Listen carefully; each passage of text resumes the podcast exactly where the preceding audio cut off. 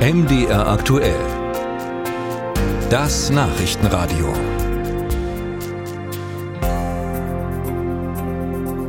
Wissen Sie noch damals in Anführungsstrichen, als die Corona-Pandemie um den Globus getobt ist? Für die meisten von uns ist das zum Glück nur noch eine Erinnerung. Was aber immer noch läuft, ist die Aufarbeitung der deutschen Corona-Politik.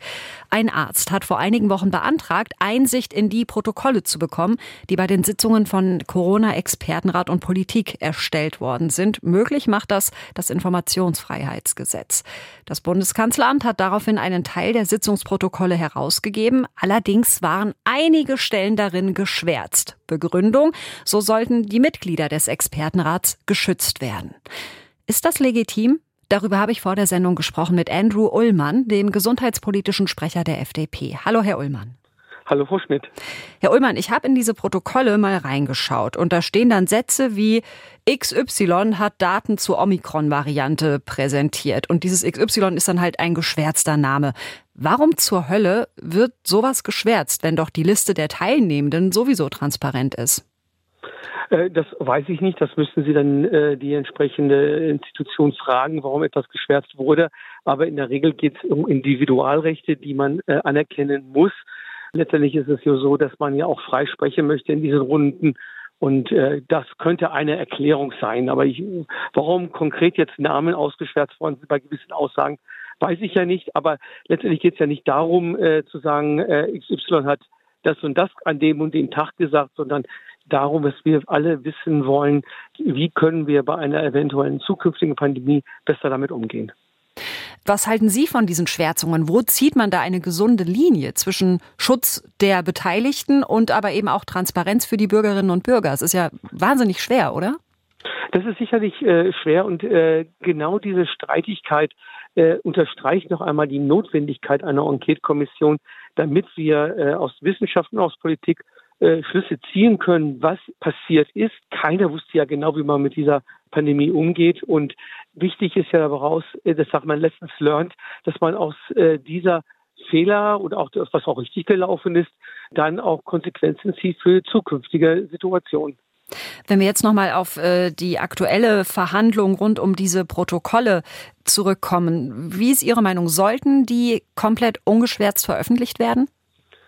Äh, ja, also bin ich auch da tatsächlich zwiegespalten, weil ich ja nicht weiß, was eigentlich vereinbart worden ist in diesen Sitzungen. Äh, wir kennen das auch vom Bundestag her ja auch, dass wir durchaus Kommissionssitzungen haben, die unter Ausschuss der Öffentlichkeit äh, tagen, wo man einfach vielleicht auch dumme Fragen stellen darf, äh, freisprechen kann ohne äh, immer Gefahr zu laufen, dass es in, der, in, die Öffentlichkeit gleich kommt.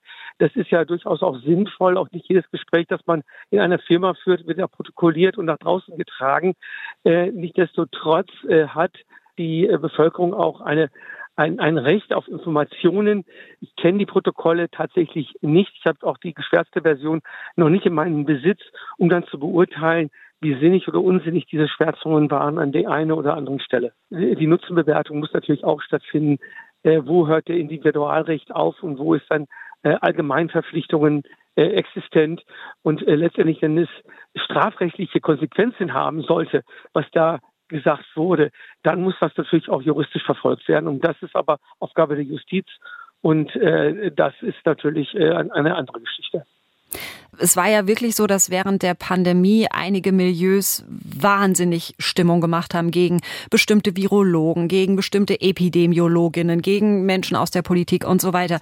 Inwiefern, glauben Sie, steckt in diesen Protokollen jetzt nochmal potenziell Zunder drin, um da nochmal, ja, Aggressionen, Wut, was auch immer hervorzurufen? Mein Eindruck ist, und das ist halt eine sehr äh, vorurteilsbeladene Beurteilung, ist, dass die meiste der Bevölkerung das relativ egal ist und froh, dass jetzt die Normalität wiederhergestellt worden ist. Andere ärgern sich immer noch schwarz, was in der Vergangenheit passiert ist und äh, möchten dann gerne eine Art Tribunal haben. Das ist das andere Extrem. Und ich glaube, die Wahrheit liegt irgendwo in der Mitte, zu sagen, jene oder diese politische Entscheidung äh, war eine nicht richtige Entscheidung und das müssen wir halt zusehen, dass zukünftig so etwas verhindert wird. Denn am Ende des Tages ist relativ klar, wenn der Staat Freiheiten einschränkt, müssen wir nicht als Bürgerinnen und Bürger das begründen, sondern der Staat muss es gut begründen.